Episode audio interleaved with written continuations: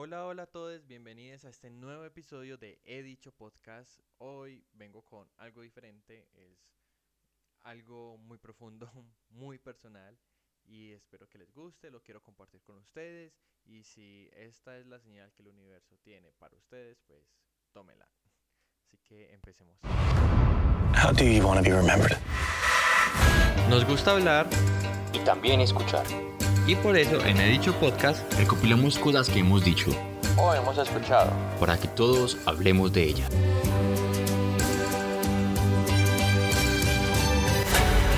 And there is nothing you can do to stop me. Sé que muchas personas en Colombia, sé que en todas partes del mundo, pero más que todo en Colombia, han pensado en migrar hacia un país donde sueñen con tener una vida digna y lejos del miedo que quizá puedan sentir en su país natal. Yo he tenido la oportunidad de hacerlo y fui tan afortunado que lo pude hacer con mi familia. Desde pequeño me habían dicho que mis sueños eran muy grandes para este país que, aunque grande en territorio, pequeño en temas de igualdad y oportunidades. También estaba el famoso dicho que, hasta hoy, encuentro cierto, nadie es profeta en su propia tierra, el cual se apoyaba con el hecho de que Gabo, por ejemplo, publicó su Nobel en México, o que Shakira alcanzó su fama cuando la buscó fuera del país. Aquí no hay mucha oportunidad para usted, me repetían mis papás cuando estaba pequeño, pero aún así no me imaginaba lejos de todo lo que algún día crecí y sin embargo mi familia pensaba todo lo contrario. A medida que fui creciendo, comencé a percatarme del temor que se vive en cada esquina de mi barrio, los insomnios de mi madre cada vez que salía tarde del trabajo, solo pensando en que no me pasara nada malo en el camino a casa. Comencé a percatarme del odio de las personas hacia mí, solo por ser yo, tanto que incluso le comencé a tener miedo al hecho de caminar por las calles de mi barrio y donde no permiten que nadie sea diferente o lleno de colores, como yo le digo. Entonces comencé a cuestionar el por qué. ¿Por qué tengo que vivir con miedo? ¿Por qué siempre tengo que estar caminando rápido por si se me acerca alguien poder tener algo de ventaja y poder correr? ¿Por qué si me suena el celular en la calle no puedo ni siquiera pensar en contestarlo porque me lo pueden robar?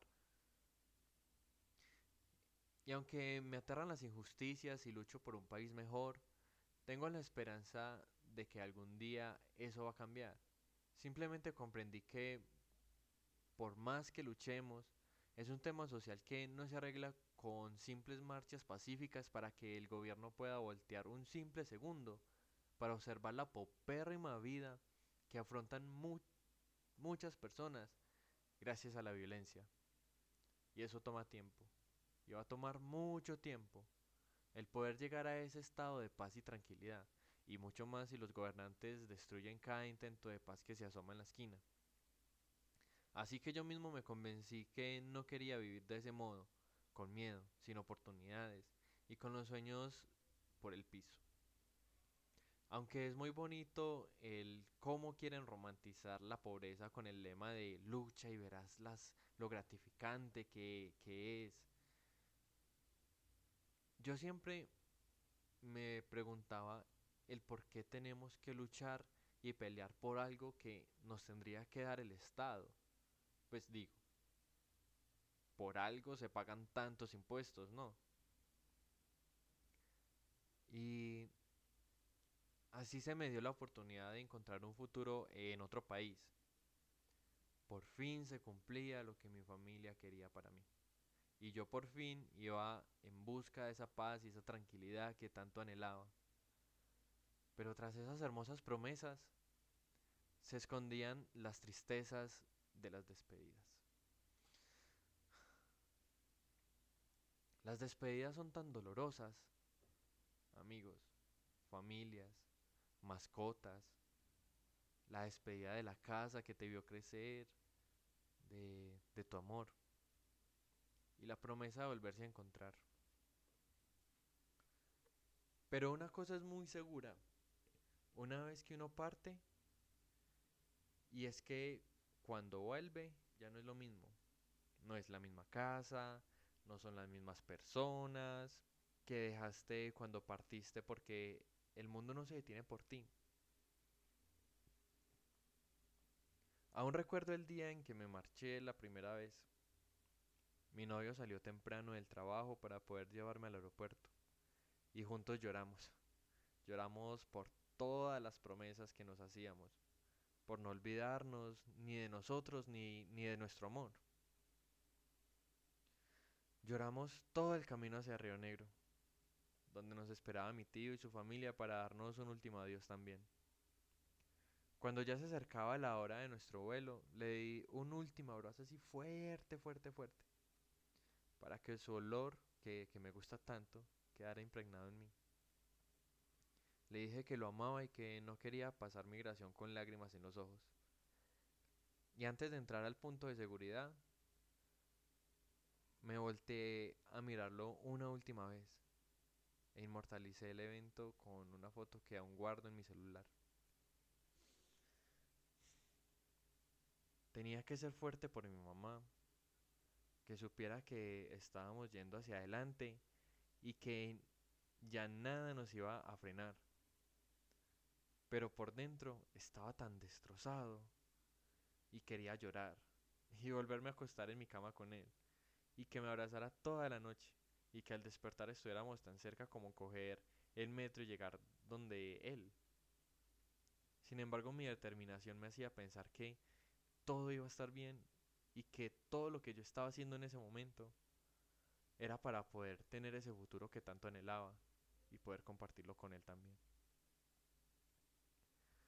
Siempre que creía que no lo iba a lograr, pensaba en eso y me llenaba de fuerza para, para seguir adelante. Es cierto que emigrar no es nada fácil, pero nosotros contamos con la fortuna de dar con personas que nos ayudaron un mundo gigante. Aún así, el peso de la nostalgia nos agobiaba y entristecía.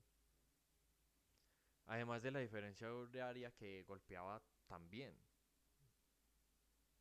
Pero gracias al esfuerzo de mi papá y a la determinación de mi mamá, logramos construirnos de cero en un proceso agobiante y doloroso, pero a la vez fácil.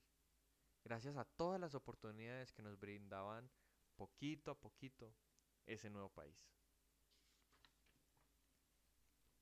Yo, desesperado por no comenzar con, con mi proyecto, comencé a caer en un agujero de ansiedad, depresión y añoranza. Lo extrañaba cada día que pasaba con cada extremidad de mi cuerpo. Fue tan grande la decaída que habían días en los que no dormía nada ni salía de mi cuarto. Yo estaba en un limbo. Un momento de mi vida en el que no tenía más remedio que esperar por respuestas. La incertidumbre. Lloraba. Lloraba mucho, mucho, mucho y extrañaba. Extrañaba la paz y la tranquilidad que él me regalaba. Pero creo que esto ya es un tema para otro podcast, si algún día lo quieren escuchar. Y, y nada. Sin duda alguna, migrar solo es para valientes. Si alguien que está escuchando este podcast lo está pensando en hacer, mi consejo siempre, siempre va a ser el mismo. Hágalo. No se detenga por nada ni por nadie. Que las personas que de verdad le aman, siempre, siempre le van a apoyar en cada decisión que tome. Y va a ser duro. Uf. Va a sufrir. Sí, sí. va a extrañar demasiado. Se va, se va a ver cuestionando todo y cuestionándose usted mismo el por qué está allá, el por qué está haciendo eso, el por qué decidió irse de un lugar donde usted lo conocía todo a un lugar donde no conoce nadie, donde no es nadie. Pero luego va a ver que todo lo que ha logrado hacer y el cambio que significa eso para su vida y se va a agradecer por haber salido de su zona de confort y poder explorar partes suyas que ni siquiera usted conocía. Y es tan gratificante construirse poquito a poquito. Pero bueno, eso fue todo por el podcast de hoy. Ha sido un poco corto, es solamente una reflexión que quería compartir con ustedes. Y con esto abro una nueva sección del podcast que es de reflexiones, cosas que escribo y quisiera compartir con ustedes. Espero que les haya gustado y nos vemos la próxima semana. Bye, besos.